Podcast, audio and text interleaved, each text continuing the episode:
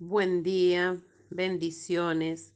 Dios le bendiga en gran, gran manera. Dios le acompañe en esta mañana y usted pueda recibir la prosperidad y esa paz que solo Él sabe añadir.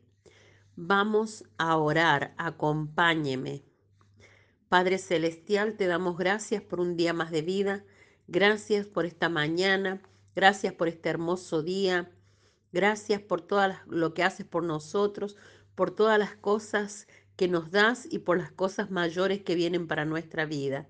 Con un corazón agradecido y con gratitud en nuestra alma, bendecimos este día, bendecimos tu nombre, glorificamos tu nombre y te damos gracias infinitas por todo lo que haces con nosotros y lo que harás. En el nombre de Jesús, amén. Bien, la palabra de hoy se encuentra en Juan 5, versículo 7 de la nueva versión. Eh, dice así la palabra. Es que no puedo, Señor, contestó el enfermo, porque no tengo a nadie que me meta en el estanque cuando se agita el agua. Siempre alguien llega antes que yo. Titulé este devocional Es que no puedo, Señor. Esta afirmación fue hecha por el hombre enfermo en Bethesda, frente al estanque de las aguas. ¿Qué es una afirmación? Es la acción de afirmar o afirmarse. Ejemplo, espero tu afirmación.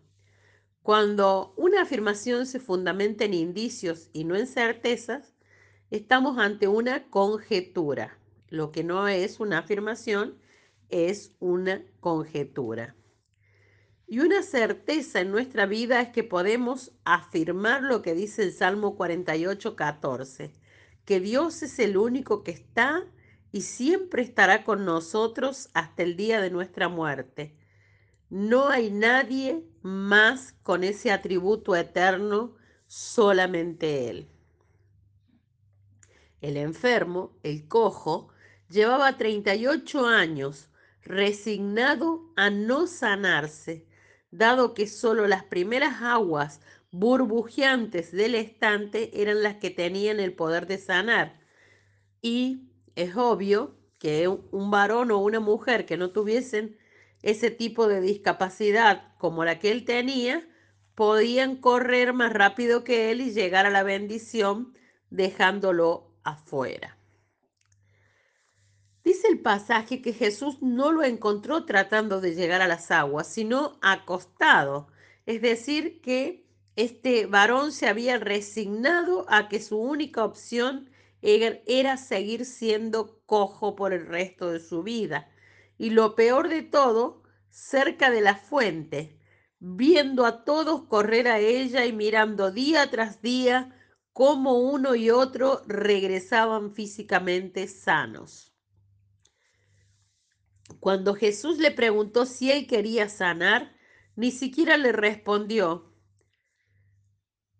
¿Podrías por favor venir mañana temprano y acercarme al agua? Así podré llegar primero. La gente llegaba allí buscando la sanación que viene de Dios, pero nunca se podría imaginar que el Dios mismo estaba caminando entre ellos.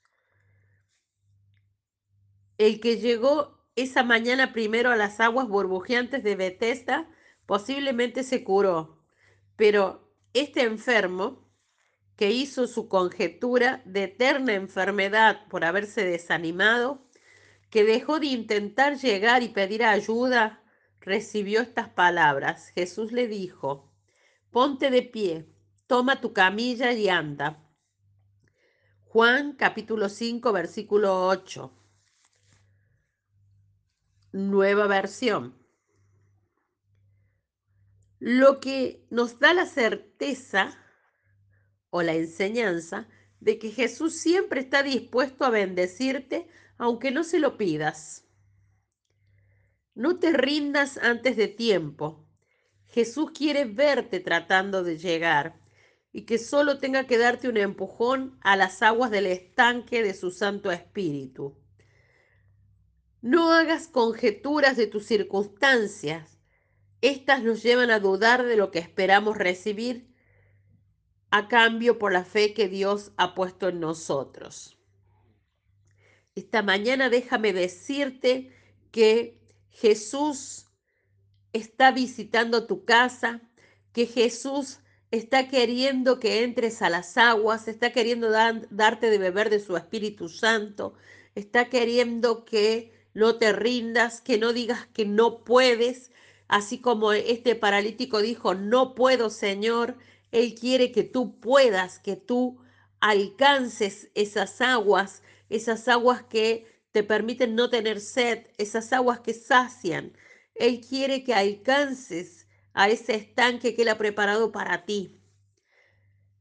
Nuestra oración a Dios hoy. Padre Celestial, te pedimos en esta mañana fuerzas y fortaleza para no rendirnos jamás y nunca afirmar que no podemos. Queremos aferrarnos fuertemente de tu mano y de tu manto y saber que tu mano nos, nos empuja y nos lleva a dimensiones superiores en el nombre de Jesús. Amén.